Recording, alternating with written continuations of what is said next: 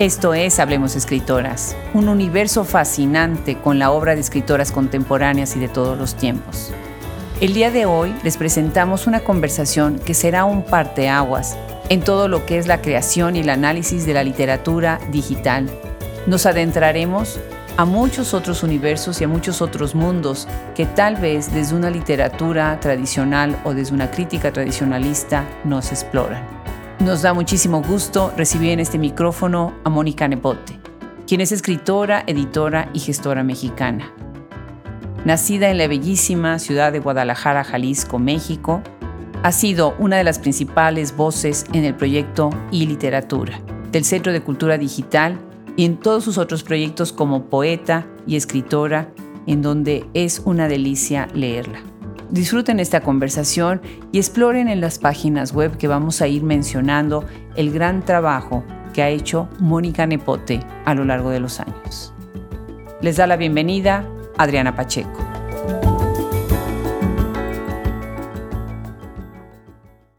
Ya hemos platicado de Guadalajara en este podcast, de Jalisco y de la palabra tapatía.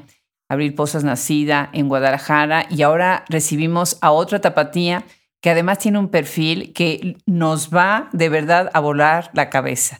Bienvenida, Mónica Nepote. Qué gusto tenerte en Hablemos Escritoras. Hola, Adriana. Pues qué alegría también inmensa para mí. Ahora sí que por fin se me hizo una invitación a Hablemos de escritoras y pues es un espacio que yo agradezco muchísimo que exista y, desde luego me encanta la idea de estar aquí, ¿no? Presente. No, pues igualmente. Ya tienes mucho tiempo en la Ciudad de México, ¿verdad, Mónica? Pues ahora sí que revelando los secretos inconfesables, la mitad de mi edad, ¿no? Entonces, este, bueno, no, eh, o sí, ya ni sé, no, no, casi la mitad de mi edad digamos, pero sí, tengo muchos años acá. Bueno, pues estás muy joven, eres más chica que yo, así que no son tantos años. Somos Qué jovencísimas si nos comparamos con las eras geológicas de las montañas. definitivamente, definitivamente. Bueno, pues una de las cosas que me llama muchísimo la atención es que nosotros, la verdad es que tenemos poco en cuestión de literatura digital y todo lo que son los digitalismos y de lo que vamos a hablar hoy. Me acuerdo cuando conversé con Minerva Reynosa, que me fascinó lo que está haciendo, así que bueno, pues es un privilegio empezar contigo y bueno, yo sé que mucha gente en México y también en el extranjero te relaciona con todo lo que has hecho con, y lo que han hecho en, en equipo en el Centro de Cultura Digital. Y has dicho algo que me llama mucho la atención y me gustaría empezar con esa pregunta. Ya después vamos de lo personal a lo público, ¿no? Has dicho, no es lo mismo literatura digital que literatura digitalizada. Y me encantará oír esa diferenciación. Pues sí, o sea, ahora sí que si empezamos, digamos, con el, pues con el ABC de, para entender qué quiere decir eso de literatura digital o literatura electrónica, como también se le dice, sí tenemos que partir como de esta diferencia que es fundamental, que es algo como un principio básico, y es que la, la literatura, perdón, digitalizada, pues es, haz de cuenta, si tenemos un libro y lo escaneamos y subimos el PDF, o, o si compartimos el PDF de ese libro diseñado, pero que se pensó para ser impreso, pues es, ahí tienes un objeto digitalizado, ¿no? Y la literatura digital tiene otras lógicas se piensa para ser leída en línea, ¿no? Hace algunos años yo misma también, que, bueno, dentro de ese trabajo que he hecho, me ha tocado como hacer varias entrevistas a personas que son pues pilares fundamentales tanto de la literatura como de la cultura digital. Y hablando con Brian McKern, que es un artista uruguayo de los pioneros del net art en América Latina, pues él me dio una definición mm, que me gusta mucho del NetArt, que el NetArt es todo eso que sucede mientras navegas, ¿no? Entonces, bueno, la literatura digital puede suceder mientras la navegas, pero a lo que voy aquí es que es sumamente importante pensar la interacción, pensar el código, ¿no? El, el código computacional en el que se escriben también enunciados, se escribe un tipo de texto y el lenguaje, digamos, natural, que es este con el que hablamos tú y yo, ¿no? con el que hablamos los seres humanos, que está trenzado con ese el lenguaje de código, ¿no? Esa sería una como diferencia importante, pues, porque no es que un poema da igual o sucede de la misma manera o se recibe igual que si tú lo piensas para estar contenido en un libro de 80 páginas que siempre va a estar fijo, el texto va a ser fijo, a si tú quieres hacer un poema digital donde puedes hacer que sucedan cosas con ese texto, ¿no? Y cuando digo suceder cosas, quiere decir que quizá se mueva, eh, abre hipervínculos, eh, se extiende, se borra, eh, vuelve a aparecer, se fagocita a sí mismo, por mencionar solamente una de las muchas posibilidades que podrías hacer con un, un texto pues publicado en, en internet o publicado para ser visto en una pantalla, ¿no? Entonces se trata de hablar de materialidades, se trata de hablar de qué significa escribir para pantallas, ¿no? Claro, claro. Y esto es, digamos, como algo fundamental. Lo digitalizado, pues es algo que ha sido como pasado hacia un archivo que puede ser leído de una forma lineal, ¿no? Y que no está pensando o reflexionando mucho en su propia materialidad. Claro. Se me olvidó decirles a quienes nos están escuchando que tengan libreta y pluma a la mano, porque yo así es como escucho cuando veo los videos de Mónica, siempre tomando notas de lo interesante que dice, los nombres que cita, las obras. Así que bueno, pues ese es un tip para quienes nos están escuchando ahorita. Bueno, tú tienes una formación desde la literatura, ¿no? Eh, tú estudiaste eh, letras hispanoamericanas en la Universidad de Guadalajara, si no me equivoco, ¿no? así fue. Estudié letras y es como curioso porque, pues ya ves que cuando estás en la prepa tienes como muchas opciones, o al menos yo creo que muchas personas lo hemos vivido así, ¿no? Como que te, te pasas por esta esta etapa de indecisión y te gustan muchas cosas o no sabes qué te gusta. En mi caso me interesaban varias, varias pues, posibilidades y una de esas se acababa de abrir en Guadalajara la carrera de video y yo me la pensé para entrar porque el director fundador de la carrera había sido mi maestro en la prepa. ¿Y qué crees que me apareció un ser convencional eh, que me habitaba y, pensé, no, no, no, esas carreras nuevas, quién sabe, mejor me voy a letras, que es algo muy seguro, ¿no? O sea, para mí lo muy seguro quería decir algo que ya estaba probado que era una carrera, o sea, había como una idea de alta academia o de academia reconocida en ese momento en mi cabeza y al final terminé haciendo lo otro, ¿no? O todo. No sé. Claro. Bueno, y hago la pregunta porque ahorita pensar en esos textos que estás diciendo que están hechos para que se vean y que sucedan dentro de lo que es el ciberespacio y el Internet y demás, es interesante cómo también viene una sensación como de lo efímero, ¿no? Que están ahí, pero que después pueden desaparecer, que contrasta tanto con la, lo perpetuo que es la literatura de la letra impresa, ¿no? Pues sí, sobre todo que yo creo que algo que participa mucho en esta idea de que la literatura que está contenida en libros dura para siempre, digo, yo lo veo desde dos lugares, ¿no? Uno, por un lado, son los muchísimos años, siglos que tiene el libro impreso que ha mostrado que es una tecnología bastante eficaz y todavía vigente. Y esto nos da una idea como de eternidad, ¿no? O sea, parecería que eh, un libro nunca va a desaparecer, aunque sabemos que sí puede llegar a pasar, ¿no? De hecho, la actual producción o sobreproducción de textos impresos, pues es una forma de desaparición también, ¿no? Porque los ciclos y los circuitos que tienen los libros en librerías es abrumador, ¿no? Eh, tienen semanas de prueba, tienen, si no, pues pasan a la parte debajo de las mesas y si no, de ahí se van a, picarse. En fin, entonces es como muy relativo, digamos, la cuestión de, lo fijo y, como lo que pensamos que dura por siempre. Nada, al final de cuentas, aquí me voy a poner muy budista, ¿no? Nada dura para siempre, pero en efecto, la vulnerabilidad, la inestabilidad y la pues eso, lo inestable sobre todo es algo que eh, caracteriza también muchas de las producciones digitales por distintas razones, ¿no? Desde porque la constante actualización de software que obedece a leyes de mercado, que en ese sentido, pues es el mismo fenómeno que estamos describiendo con esta cosa de la vida de los libros en las librerías y en la mesa de novedades, pero sí también con la propia inestabilidad material que significa este tipo de escrituras. Pero pues si pensamos en la literatura oral, por ejemplo, también podríamos hacernos preguntas respecto a a qué entendemos o por qué le hemos dado tanto valor a esta idea de lo,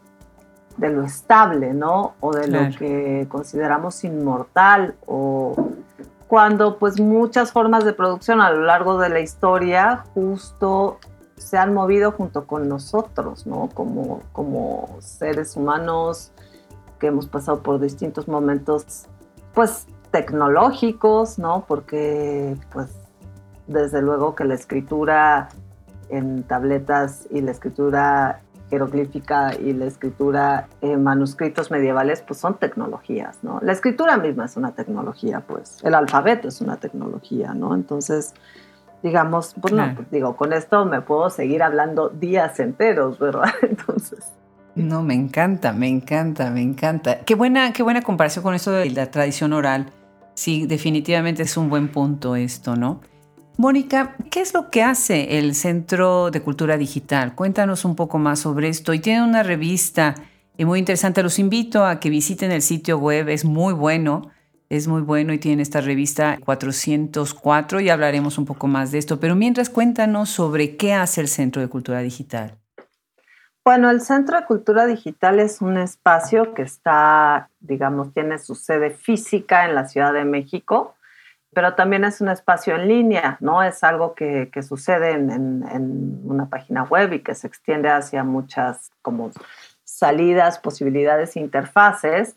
Y pues es un espacio sobre todo de pues pedagogías, ¿no? Que tienen que ver con la difusión y la alfabetización digital, la difusión de la cultura digital, la alfabetización digital, pero también pues es un espacio de reflexión, que ese es como, digamos, más en el área en el que me ha tocado trabajar. Es un espacio de investigación también donde se, a través de distintos laboratorios, hay varios por ahí, los pueden encontrar en, en la página, eh, a través de, de, distintos asideros que tienen que ver con, pues, con esta amplitud de cultura digital, pues entras a investigaciones y reflexiones, ¿no? Hay, por ejemplo, un laboratorio de juegos, que también pues, es un aspecto muy importante dentro de la cultura digital, el asunto de lo lúdico, pero también hay un espacio que investiga tecnologías de inmersión, hay otro donde propiamente pues es un espacio como para seres, no para seres eh, digitales y electrónicos, que es el Laboratorio de Tecnologías Libres. Y bueno, está el Laboratorio de e-Literatura, que es el que coordino desde, bueno, se, lo fundamos en el 2013. Y es un proyecto que nace sobre todo pues a raíz de la complicidad absoluta y la generosidad también absoluta de Grace Quintanilla, que ella fue quien fundó este espacio, el Centro de Cultura Digital, y ella pues fue la que se abrió y, desde luego aceptó un proyecto que se iba a llamar, en un principio se llamó editorial y después pues lo transformamos el nombre a e-literatura, que es esto que ahora es, ¿no? Una plataforma de investigación, de difusión, de experimentación. Y lo que es importante, creo que la labor pues una de las líneas fundamentales del centro en general es esta idea como de alfabetizarnos digitalmente, ¿no? En un momento en el que se produce todo mundo, o bueno, muchas personas tenemos acceso a objetos digitales, pero parecería que esos objetos son unas especies de cajas cerradas donde nosotros solamente seguimos las instrucciones y los mandatos de cómo hay que usarlos, ¿no? Parecería que no tenemos, y de hecho no tenemos la, la, preparación, la educación, no sabemos programar, entonces a veces solamente seguimos las pautas que nos marcan los, los fabricantes de los, de, pues, de los objetos digitales para su consumo, ¿no? Y pues justo el Centro de Cultura Digital es un espacio que eh, alfabetiza en este sentido, ¿no? O sea, que hagamos estas reflexiones de cómo estamos usando las tecnologías. Claro. Y ahorita que estás hablando de todo esto, algo que incluso tú también lo has mencionado y yo lo pienso mucho, es la falta de palabras, ¿no? El vocabulario. Porque sí, eh, el esfuerzo que ustedes están haciendo de educar, de abrir, otros espacios, de justificar, porque también es otra cosa, ¿no? Me imagino que, y esa es una pregunta, ¿no? Se enfrentan a ciertos retos de quienes no le dan el lugar a estas nuevas maneras de producción artísticas y literarias por venir de las tecnologías, ¿no? Por estar relacionadas con las tecnologías. Y yo pienso siempre en la falta, así como pasa, pasa mucho con las cuestiones de género y los feminismos, que nos falta el vocabulario, ¿no? Siento que no hay una educación en la, dentro de la educación tradicional para estas nuevas generaciones que viven completamente dentro de la era digital y no tienen la manera de saber, por ejemplo, qué es un ideograma, pictogramas, ¿no? lo que es la hipermedia, ¿no? hipermedia. ¿Qué, opinas sobre esto y cómo, cómo sientes tú que el centro y todo lo que ustedes han hecho ha ayudado, ha impulsado a entrar a este nuevo campo del conocimiento que nos enriquecería mucho, ¿no? Tenerlo. Pues sí, fíjate que me haces recordar una observación o una reflexión que tiene un, pues, un investigador y también promotor de la literatura digital, un amigo puertorriqueño que se llama Leonardo Flores, él ahora reside en Estados Unidos y él es, pues lleva muchos años estudiando también literaturas digitales y él mismo produce algunas cosas, ¿no? Tiene una página increíble que se llama I Love It Poetry y es un espacio de alfabetización también, ¿no? Yo con Leonardo aprendí muchísimo, ¿no? Porque pues reseña, durante dos o tres años estuvo, se hizo el, propósito de reseñar una obra de literatura digital que aquí les vamos a llamar piezas, ¿no? Por día, entonces pues ha hecho como mucho activismo, digamos, en torno a esto. Y él reflexionaba que relacionado con esta idea, por ejemplo, de los nativos digitales, que yo tengo mis serias dudas de que existan nativos digitales ya, pero justo eh, a partir de la reflexión que él hace, que nosotros seguimos aprendiendo, o sea, los niños siguen aprendiendo eh, lectoescritura de la forma tradicional, ¿no? O sea, como aprendimos nosotros. Esto no es que sea, quizá no es ni bueno ni malo, o sea, es lo que es.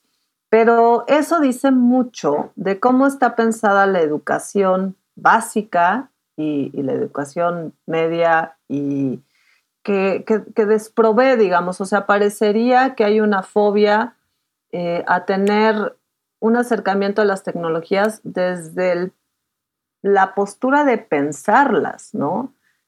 Hay una postura de consumo.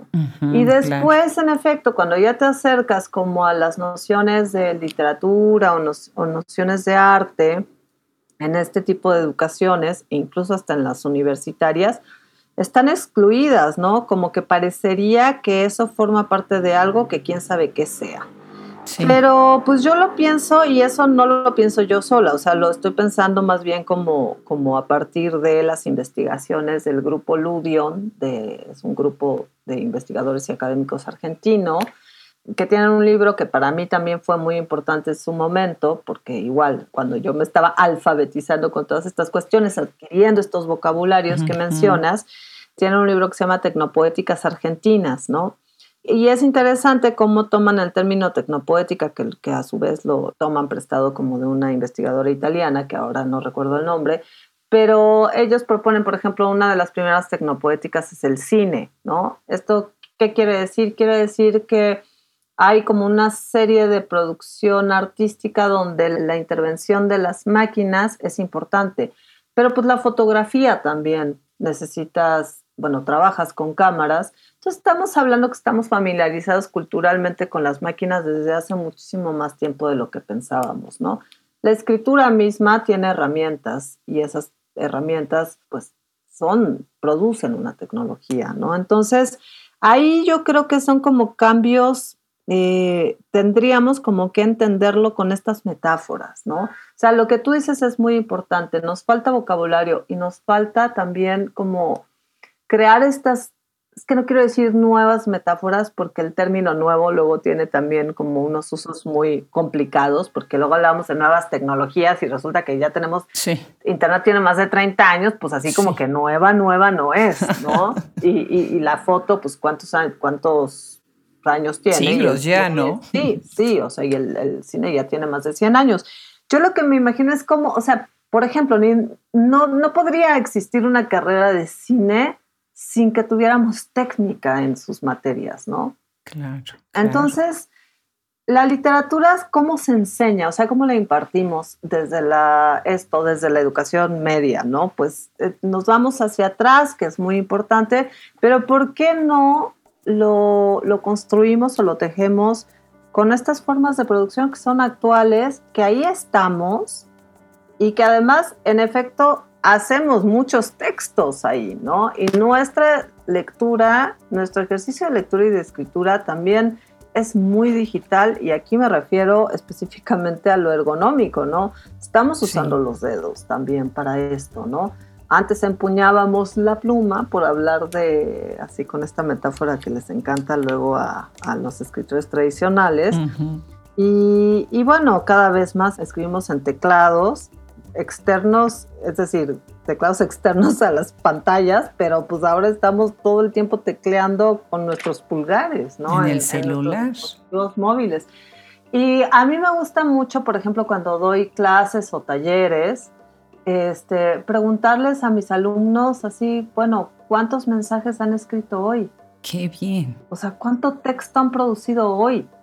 Y, y te das cuenta que estamos produciendo muchísimo texto. Claro, definitivo. ¿Y qué te dicen? Se sorprenden, ¿no? Pues sí, la verdad es que todo este discurso, digamos, como que te dice, no, es que no se lee y no se escribe, es que sí leemos y, y sí escribimos. Eso no quiere decir que seamos unos lectores de, de alta literatura, pero sí hay que reconocer que somos una especie lectora y escritora y que está muchísimo más extendido ahora ¿no? que estamos más alfabetizados en ese sentido quizá que en ninguna otra época.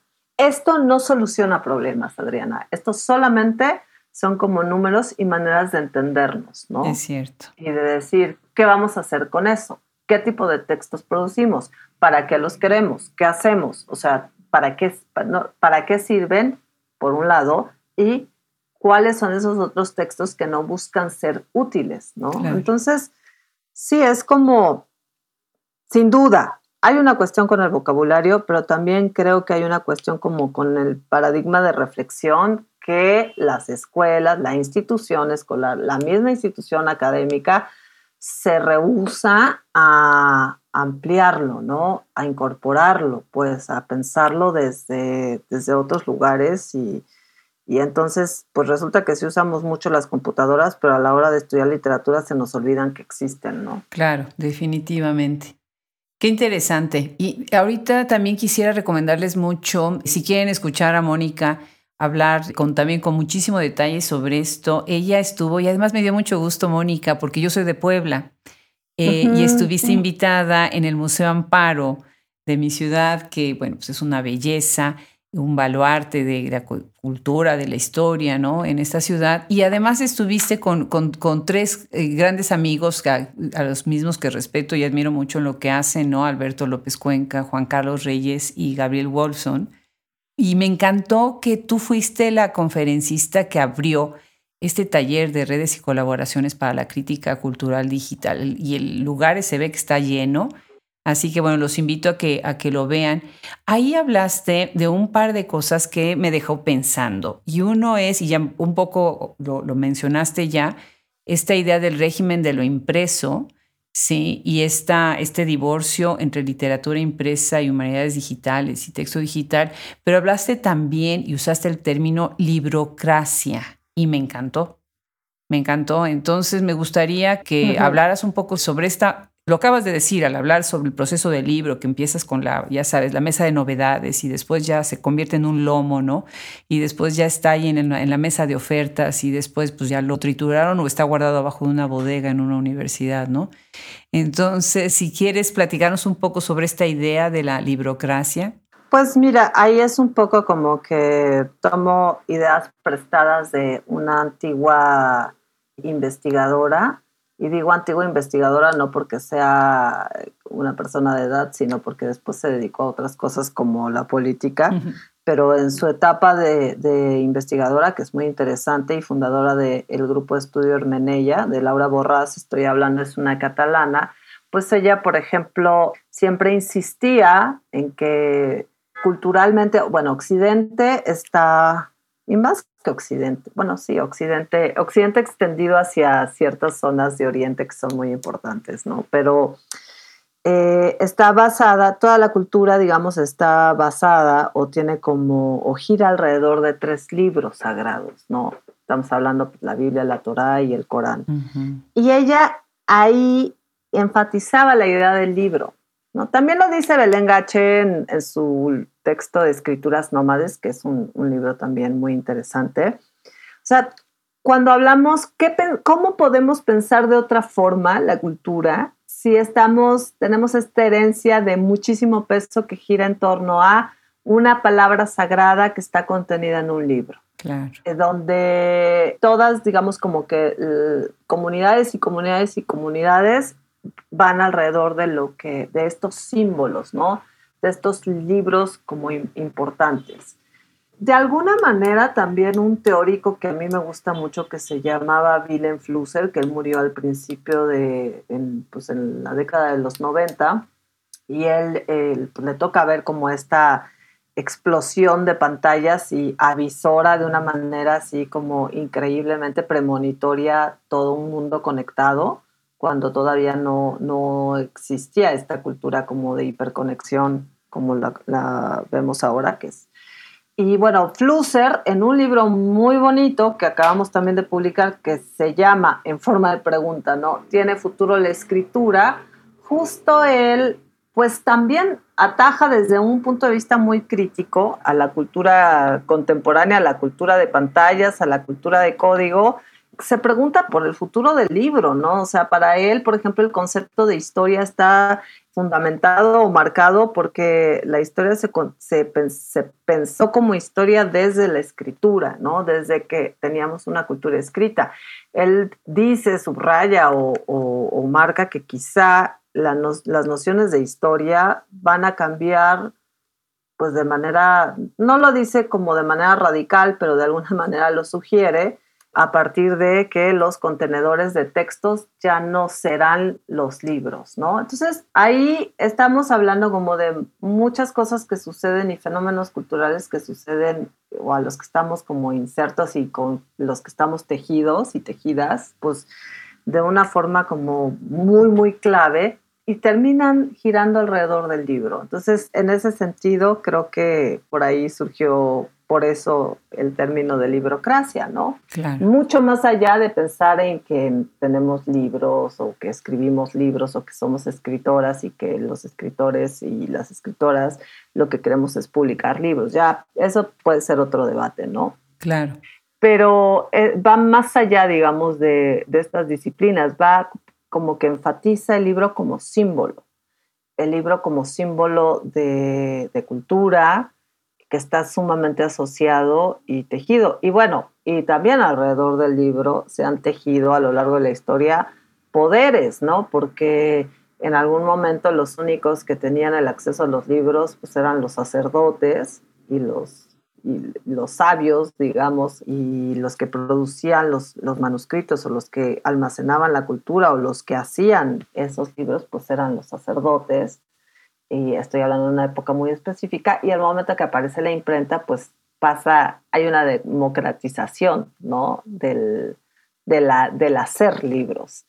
Y nada, son distintos, o sea, las cosas han ido cambiando a lo largo de los siglos, pero parece que cuando hablamos del libro, parece que hablamos de uno solo, ¿no? Y bueno, la libra, la libra, el libro y las libras tienen una historia como muy ligada, ¿no? A, a la forma en cómo concebimos son nuestros repositorios de memoria, son extensiones de memoria, ¿no? Sí, claro, claro. Pero también, pues, el, el, papel es la extensión de nuestra memoria, pero también ahora un USB puede ser la extensión de nuestra memoria, que es muy frágil y a lo mejor se rompe o luego la perdemos, pues también. Y eso nos pone en otra situación de vulnerabilidad, ¿no? Definitivo. Y ahorita hablando de libro y de escritoras y demás, yo siempre me da mucho gusto que como tenemos tiempo para platicar en el micrófono, podemos ver muchos perfiles de lo que ustedes hacen. Y bueno, pues algunas personas no sabrán, pero muchos sí lo sabemos, que tú ganaste el Premio Nacional de Poesía Efraín Huerta en el 2003. Y la verdad es que tu obra poética es verdaderamente reveladora en muchos aspectos Y bueno, después hablaremos también de unos libros para niños, pero bueno, primero quisiera que nos contaras sobre este libro, ya hablando de, con Mónica, la escritora, de esta, de esta idea tradicional de escribir, ¿no? Que después también la cambias, ¿no? Pero con el primer libro, ¿no? Trazos de Noche Herida, que es donde empieza, ya está publicado con Tierra Adentro. ¿Tú ya estabas con Tierra Adentro cuando sale este libro? Uy, no, yo estaba, yo era una joven estudiante de letras en Guadalajara. Ah, o sea, cuando, ahora sí que años después, cuando llegué en el 2007, creo que entré a Tierra Adentro, o sea, no, no me la creía, digamos, de los giros de la, de la vida, así de qué locura llegar a editar Tierra Adentro, cuando fue pues mi primera casa editorial, ¿no? Claro, claro. No, pues qué maravilla. Este libro entonces aparece en el 93, ¿no? 1993. Y bueno, pues es con el que tú descubres que, quieres, ah, seguramente lo habías descubierto antes, ¿no? Pero ya para escribir, para ser escritora, ¿no? ¿Qué pasó ahí con ese libro? Pues sí, yo realmente, como, como te decía, pues mucho de lo que influyó en mi decisión de estudiar letras tenía que ver con, pues, tal cual mi gusto por la escritura y además sobre todo por la lectura, ¿no? Porque yo tuve como el, privilegio de estar en, en, una casa, de crecer en una casa donde había libros. También este, yo tengo muchos hermanos, pero mis hermanos son mucho mayores que yo. Entonces, pues prácticamente fui casi como hija única con hermanos grandes que ni me pelaban y estaban en sus cosas y tenían su propia vida y, incluso estaban teniendo criando hijos y demás. Entonces yo me metía a unas aburridas del tamaño del universo siendo niña y pues una forma digamos como de sobrellevar eso pues era con la lectura, ¿no? Siempre me gustó como, como estar con las narices metidas en los libros y pues obviamente, pues yo creo que nos pasa a todas las personas que tenemos como esa biografía lectora, pues empiezas a escribir, te late escribir o quieres ser un poco como, ¿te acuerdas esto que cuenta, no sé en dónde, Clarice Lispector? Yo ya no sé si es en un libro o si es en una entrevista, donde dice que cuando es niña y descubre que detrás de los libros está una persona humana como ella y no son creaciones de Dios que dijo, ah, yo quiero hacer esto, ¿no? Entonces, sí. eso que, que, a mí me gusta mucho como esta posibilidad de, decir, yo quiero escribir esto, o sea, como la importancia que le das como al objeto, que también esa es la otra parte de la librocracia, ¿no? Esta cosa fetiche con el objeto libro, porque son hermosos, ¿no? O sea, a mí me encantan, digo. Hoy sí. Experimento con lo digital porque me encanta lo digital y, y hago libros digitales porque me encanta hacer la pregunta de qué es un libro pero pues me encanta el tema de pensar que hay un objeto que contiene información y que en esa información hay muchísima más información, porque puede ser desde información gramatical, información afectiva, información, pues no sé, de historias que suceden, de personas que no existen, pero existen, en fin, ¿no?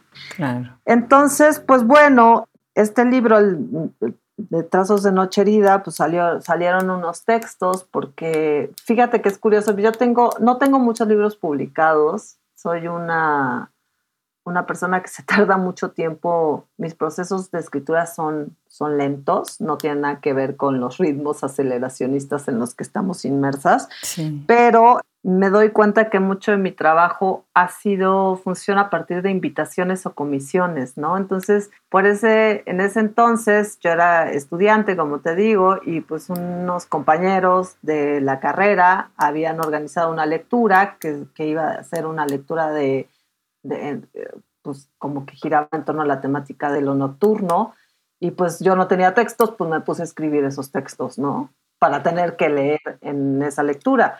Y de ahí salieron estos, sobre todo la parte de los poemas en prosa, ¿no? Claro. Y ya, pues así como que fue un librito, es un libro pequeño en cuanto a extensión y pues que tiene como esos poemas que escribía entonces en esos momentos cuando estaba pues estudiando la carrera, iba a algunos talleres, estaba experimentando algunas formas, ¿no?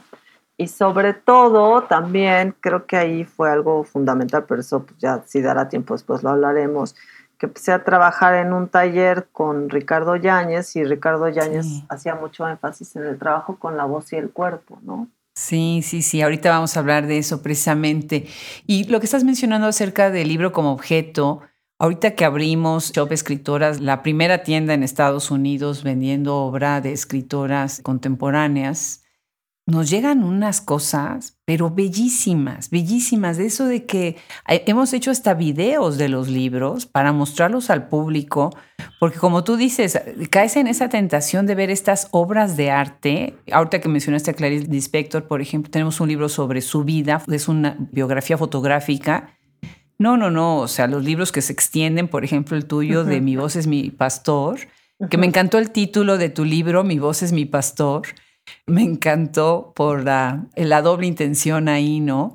Y ahí dices, bueno, hablas de muchas cosas, pero el formato del libro es novedoso y después hay esas instalaciones y este performance que haces, ¿no? En las articulaciones del silencio, que mucho está basado en el texto del libro. Y por otro lado, bueno, pues mucho la corporalidad en la instalación, bueno, lo que se hace con el video, con lo sonoro, muy interesante. Vamos a poner el link para que vean el libro. Está descargable, gratuito, que además sé que tú apoyas mucho esta cuestión de los libros gratuitos, que tengan acceso, pues quien quiera tener acceso a ellos. Entonces vamos a poner el link para que puedan llegar al libro y los invito a que vean la instalación están los videos también, que es muy interesante, muy, muy interesante. Y has hecho otras cosas, ¿no? Como por ejemplo con Gabriela Gordillo sobre esto. Cuéntanos sobre Mi voz es mi pastor, esta idea sobre el libro y después cómo viene esto, evoluciona al performance. Pues fíjate que ahí es todo, o sea, hay mucho dolor detrás de ese libro, es muy curioso, ¿no? Digo, no, no es curioso, es, es, es, lo que es, pues, pero sí. Em, al mismo tiempo hay una reivindicación. O sea, cuando hablo de dolor me refiero a, pues tiene que ver con todos estos mecanismos, como en el síndrome de la impostora. Ahora lo veo así, ¿no? Ahora me queda claro que no era más que estar justamente sometida a estas ideas de la impostura, ¿no? De esta cuestión que padecemos muchas mujeres, ¿no? Sobre todo. O sea, como que, digo, ahora por fortuna los ambientes, el ecosistema, digamos, de, de pues de los escritores, de las escritoras es otro, ¿no? Por fortuna, o sea, hay muchas compañeras, eh, hay mucho contagio, hay otras formas de afecto, hay otras formas como de entendernos, de entender lo que es el libro, de entender lo que es la escritura, de entender lo que es la literatura, de entender lo que, lo que puedes hacer en la escritura, ¿no? Cuando yo empecé a escribir, pues eran los años 90, que era otro momento, que era un espacio como sumamente pues muy patriarcal, muy marcado como por cierto, por ciertas competencias. Yo pues, me tocó escuchar más de una vez a más de un poeta muy afamado decir, pues no hay libros importantes escritos por mujeres. Entonces es muy feo sentir que una está trabajando en algo que de entrada tienes una incapacidad para hacer algo que valga la pena porque porque eres una mujer y no eres un hombre, ¿no? O sea, teníamos 20 años, 23, 24, 25, 28, pensando así, ¿no? Entonces, pues obviamente eso me creó un estado de angustia muy, muy fuerte y muy opresivo, ¿no? Y, y, esto, Adriana, ahora lo puedo contar y lo puedo ver, pero yo no tenía ni lenguaje hablando de, ¿no? De eso que decías. Yo no tenía ni lenguaje para darme cuenta que era todo eso. O sea, yo nada más sufría al momento de pensar que tenía que escribir algo porque ya había publicado un libro y había que seguirle.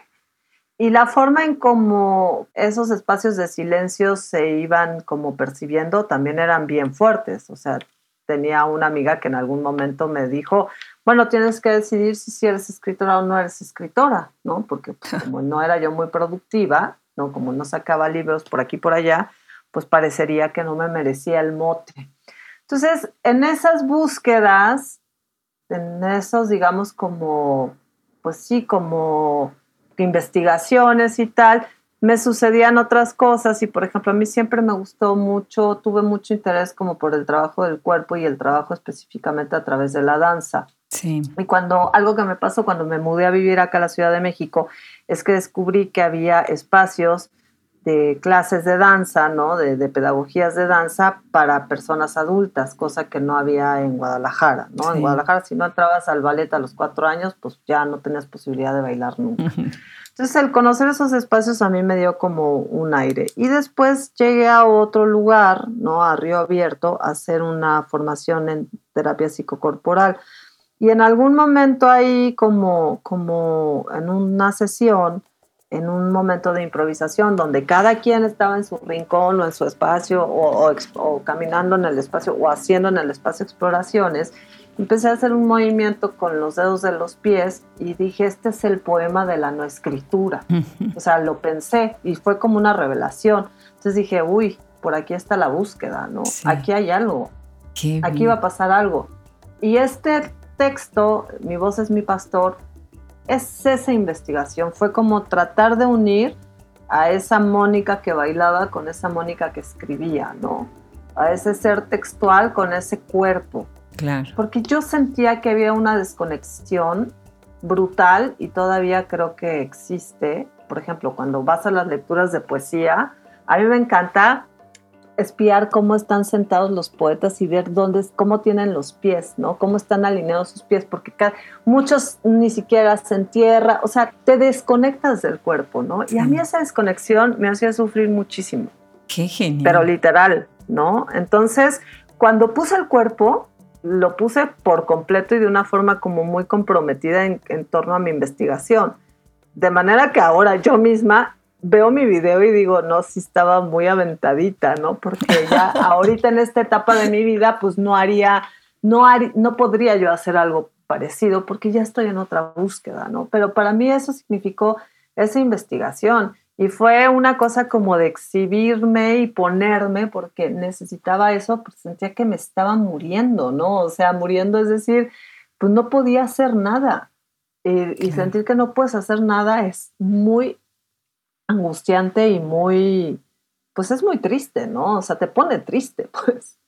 Claro, fíjate que eso es lo fascinante de este micrófono, porque la idea del escritor, de la escritora, como un ser mutante, como un ser vivo que está evolucionando, que está cambiando y no como esta figura totémica, estática, ¿no? Eso es lo que sucede en estas conversaciones, ¿no? Las mismas escritoras se dan cuenta y dicen, bueno, esa era otra, soy yo misma, pero en otro contexto y en otras circunstancias. Y mi texto lo refleja, ¿no? Mi obra lo refleja, ¿no?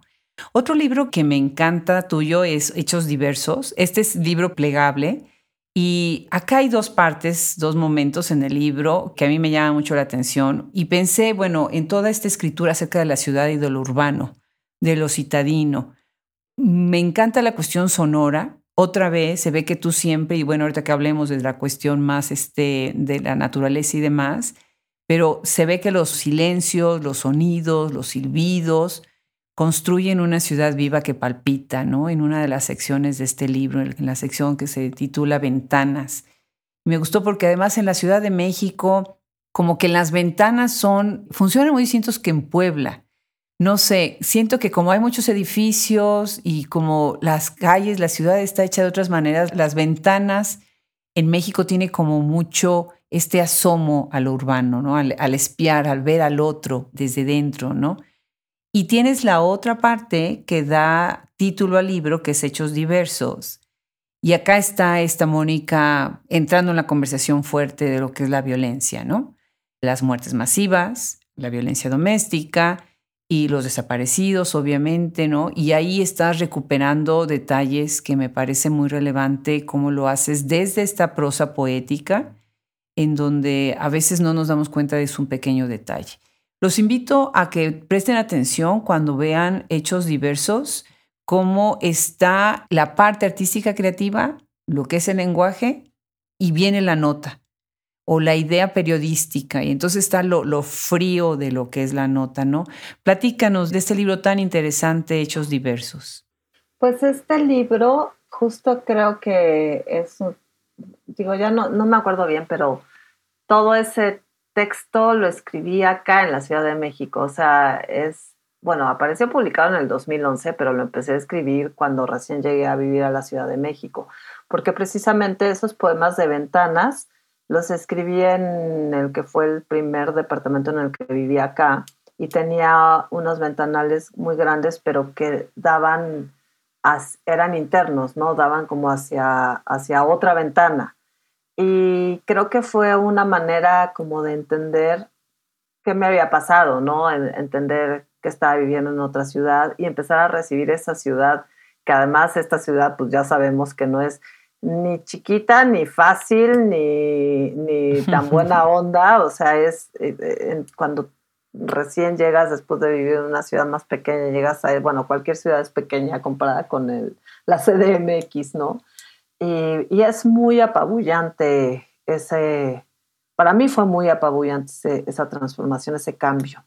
Y entonces creo que fue la manera en que me fui dosificando pues este, esta nueva ciudad, ¿no? Tratar de entenderla, de cómo iba entrando por las ventanas, tal cual eso es, ¿no? Entonces es una ciudad que entra desde el oído o entra a partir de una vista muy como marcada por los límites, ¿no? Porque pues abres y no vas a ver el paisaje hacia afuera, sino lo que veía era la ventana del vecino y de repente nos cruzamos en esas ventanas y era a ver quién se va primero, quién se queda, ¿no? Que un poco se juega con esta idea.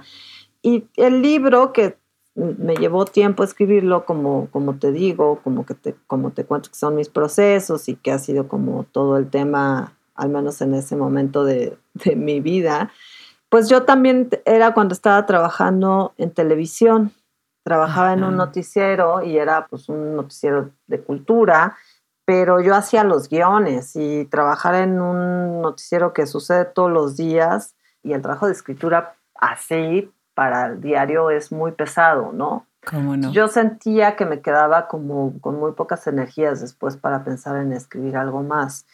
Y en algún momento, pues me pregunté cómo podía usar, digamos, todo lo que yo había aprendido en el Canal 22 haciendo guiones como para escribir, pues para hacer poemas que se parecieran a eso, ¿no? Como jugando con esas estructuras. Qué bien. Y así es como salió. Claro que, pues bueno, yo me dedicaba a hacer guiones de un noticiero de cultura y, el tipo de información era otro a lo que, por ejemplo, vemos en, en el libro, pero pues ahí apareció como la idea de la nota roja, ¿no? Que además también era un tema que a mí me interesaba mucho en ese momento. Y en una conversación con David Huerta, que fue una conversación aleatoria, porque pues en algún encuentro y platicando con él, o creo que tomé un seminario con él del Quijote, más bien, como que tomé una clase, una clase con él que daba, que dio sobre el Quijote, y estaba, me di cuenta que estaba muy clavado con los diccionarios, entonces como que un día le, pregunté y le dije que si, que si podía platicar con él respecto a, yo buscaba una palabra que fuera, o un término que fuera lo opuesto a prodigios, ¿no? Que es otra sección del libro. Entonces yo le decía, ¿cómo puedo, cuál puede ser un antónimo de los prodigios?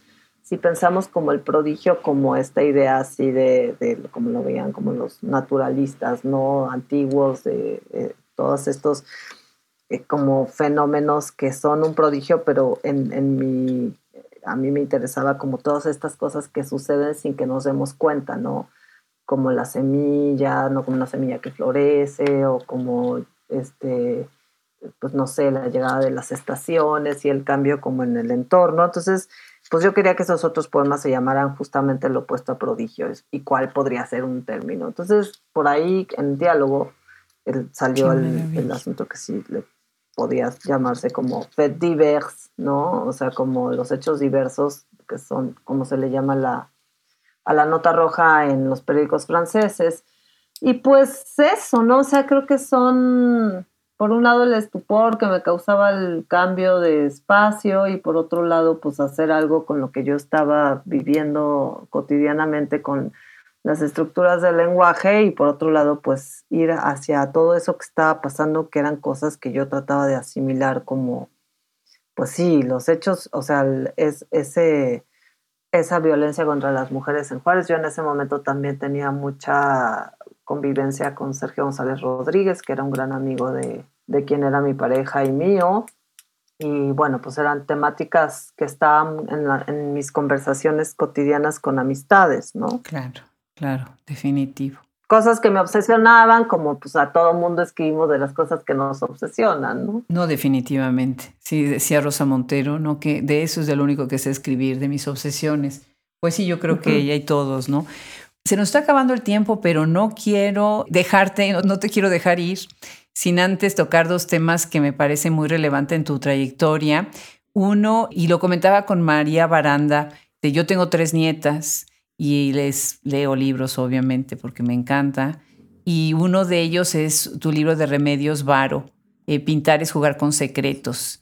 Yo tengo acá una relación un poquito complicada porque siento que, sobre todo acá en Estados Unidos, siempre que se piensa en México se piensa en Frida Kahlo y poco se piensa, por ejemplo, en un artista como Remedios Varo. Entonces, me gustaría que hicieras un comentario sobre esa faceta tuya, habiendo escrito para SM libros para niños. Y lo otro es comentarte, nosotros vamos a inaugurar, bueno, ya acabamos de inaugurar cuando salga este podcast, ya está inaugurado nuestra nueva sección Estéticas del Antropoceno con Gisela Jefes, en donde vamos a empezar a hablar, bueno, pues de todos estos problemas del consumismo, extractivismo, capitalista, ¿no? hambruna y demás, ¿no? Y yo sé que tú tienes un interés muy fuerte, tienes ahí algún proyecto y demás, ¿no? Sobre esto que pues también ahora nos preocupa mucho, ¿no? A todos nosotros. ¿Nos quieres platicar sobre, sobre estos dos facetas de tu carrera también. Ay, sí, ¿verdad? El, problema es que hablo mucho y entonces como que ocuparon, ocupó mucho espacio otras temáticas y ahorita estoy más en, esa última pregunta sobre todo. Pero a ver, vamos a... Pero tenemos tiempo. vamos a ver.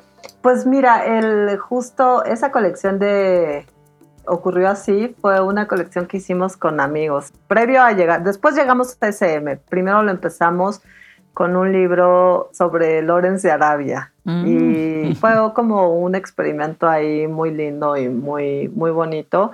Eh, justo, pues éramos, era un equipo de cuatro y éramos Manola Ríos, José Galindo, Alejandro Magallanes y, y, pues yo, ¿no? Entonces, este, fue una etapa como muy, muy linda de investigar los formatos de, hace libros para niños, al menos para mí. Es decir, Alejandro pues, siguió mucho tiempo como todavía trabajando como temáticas con libros para niños. José se fue hacia otro lado, creo que ahora está en una biblioteca en Estados Unidos y bueno, Manola es editora en, en Filosóficas. Pero de ahí nos fuimos a SM y nosotros mismos éramos como quienes proponíamos los textos y a mí me gustaba mucho, o sea, la ventaja con todos estos proyectos es que podíamos escoger nuestros personajes.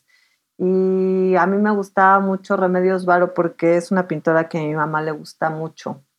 Y yo desde niña tenía como también una obsesión como con las imágenes y la narrativa que sucede en los cuadros de Remedios, ¿no? Y me parecía que podía ser un personaje como bien interesante de narrar como para, para los lectores pequeños. También en ese momento yo tenía, mi hija tenía cinco o seis años, entonces pues era como, estaba yo muy conectada con la literatura infantil, ¿no? Y nada, fue una experiencia súper linda porque además siempre pasan cosas muy extrañas en la vida, ¿no? De azares y demás, ya lo sabemos. Y pues justo me tocó conocer a, Leonora Carrington en ese contexto, cuando yo estaba escribiendo el libro, de la manera más aleatoria, random que te puedas imaginar.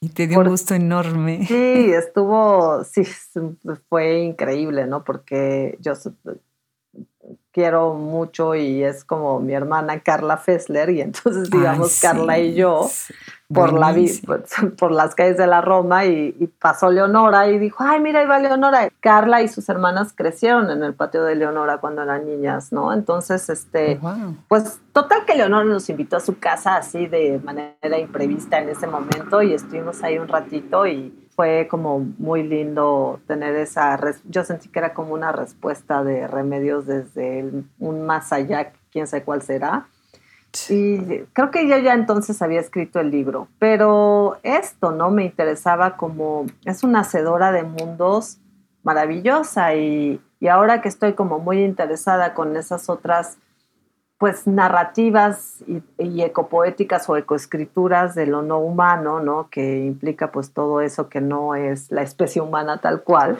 Ahora valoro mucho más también el trabajo de Remedios Varo como una pintora que habló de los mecanismos y de esa relación también como pues hiperconectada que existe entre lo vegetal, ¿no? Como el reino vegetal o el reino animal, ¿no?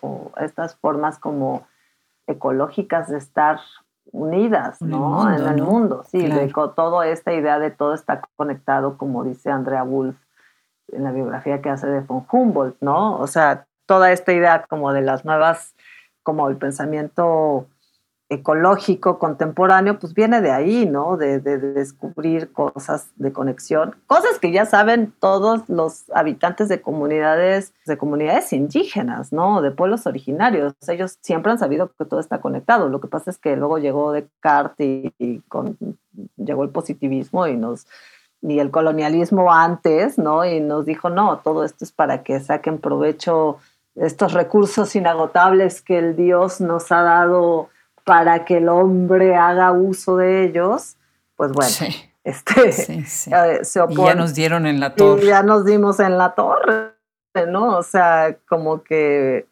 Entonces, bueno, digamos, no se trata como de pensar en una cosa de cómo deshacer el desastre, porque el desastre está tan desastrado que ya más bien tenemos, como dice Donna Haraway, que aprender a seguir con el problema y aprender a vivir y sobrevivir en un planeta dañado, ¿no? Pero sí, para mí resulta como un pensamiento fundamental ahorita, ¿no? Una reflexión fundamental ahorita si, si pensamos, yo no encuentro, Adriana, otra forma de pensar el futuro, sino es a través de prácticas poéticas y políticas de descentralizar lo humano y de investigar y, crear unos otros lenguajes que dialoguen con otras formas de existencia y que de paso pues revisen otras cosas relacionadas con nuestros consumos, ¿no? Con nuestras ideas de, de cómo habitamos el mundo y pues en ese estoy, ¿no? Eso es tu nuevo proyecto, ¿no? Es parte de lo que estás pensando y viendo. O sea, me parece fascinante porque además se está dando como en un momento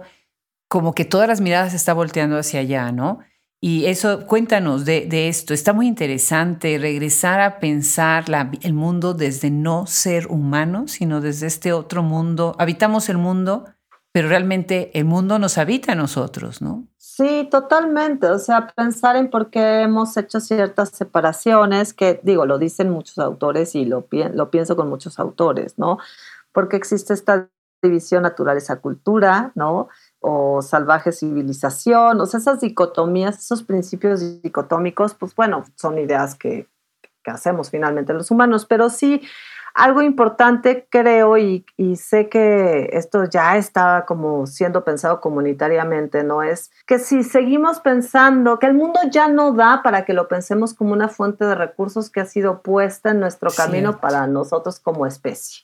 Eso eh, lo pienso yo y, lo pensamos, pues lo piensan científicos, lo piensan eh, filósofos, activistas, ambientalistas y tal. Y lo han pensado durante muchos siglos y desde siempre comunidades originarias que no tienen que ver con el pensamiento occidental utilitario.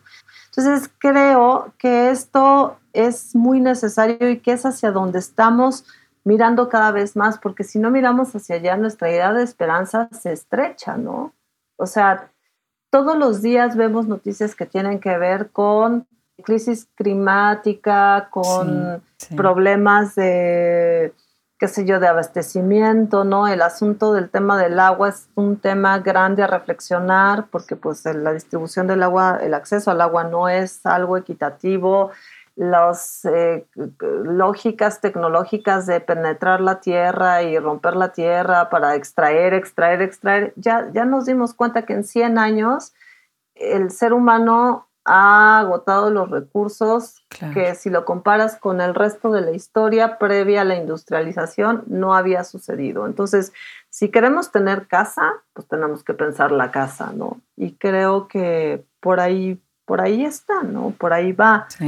Hay muchos problemas relacionados con, con violencias que están muy atravesados por las cuestiones ambientales que yo siento que en México las leemos muy poco, ¿no? O sea, que no entendemos ese recrudecimiento de las violencias, digamos, que tienen que ver con las migraciones, relacionadas también con las sequías, las carestías, ¿no? el empobrecimiento de los suelos y las formas de producción no nos hacen ningún bien, ¿no? El hecho de que hayamos pasado por una pandemia tiene que ver también con la zoonosis, ¿no? Es decir, con esta invasión a los espacios naturales. Si no dejamos espacios naturales y de vida salvaje, pues vamos a seguir enfrentando como un montón de problemas. Y si nos vemos en la necesidad de pensar la vida de las abejas y el sentido de las abejas y preguntarnos y alarmarnos por la posible extinción de las abejas, tenemos hay muchas razones para hacerlo porque son las grandes polinizadoras y todo un sistema está alrededor de estas pequeñas polinizadoras y pues eso, ¿no? Hay que pensar qué estamos haciendo con las otras especies, ¿no? Aplaudo muchísimo, muchísimo lo que dices. Esta es la idea con esta sección sobre el antropoceno y hablar más sobre las políticas del cuidado. Yo tengo la idea de que así como en el siglo XIX las feministas o las mujeres que hablaban por los derechos de las mujeres se agarraron del discurso abolicionista y de toda la lucha que ya estaba empezando con el abolicionismo, ahorita yo siento que los feminismos están propiciando estas conversaciones sobre políticas del cuidado con el medio ambiente, ¿no? Y la racionalización y el repensar cómo nos estamos relacionando con el mundo, ¿no? Así que me parece muy relevante lo que estás diciendo y me encanta que lo hagas tú porque es una prueba de que se pueden encontrar tantos campos en una sola persona, ¿no?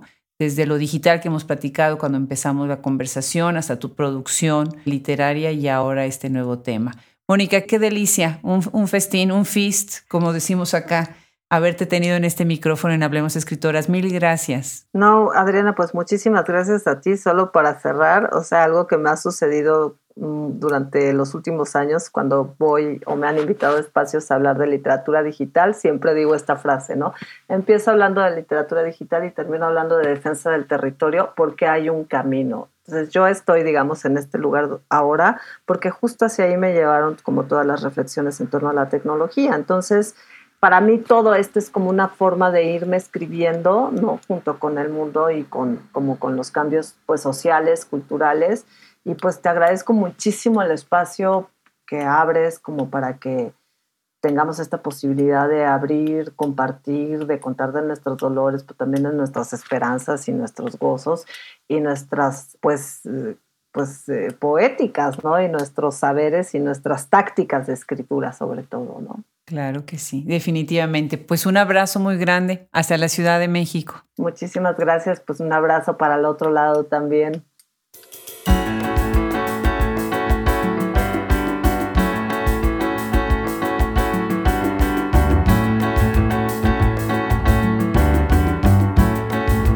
No podemos despedir este podcast sin antes agradecer enfáticamente a Mónica Nepote se haya sumado a nuestro proyecto. Gracias también encarecidas a todos los que forman nuestro grupo de colaboradores y a todos los que están atrás de este micrófono haciendo posible que lleguemos a ustedes ya con más de 270 podcasts para escuchar. Muchísimas gracias. Los saluda desde la hermosa ciudad de Austin, Texas, Adriana Pacheco.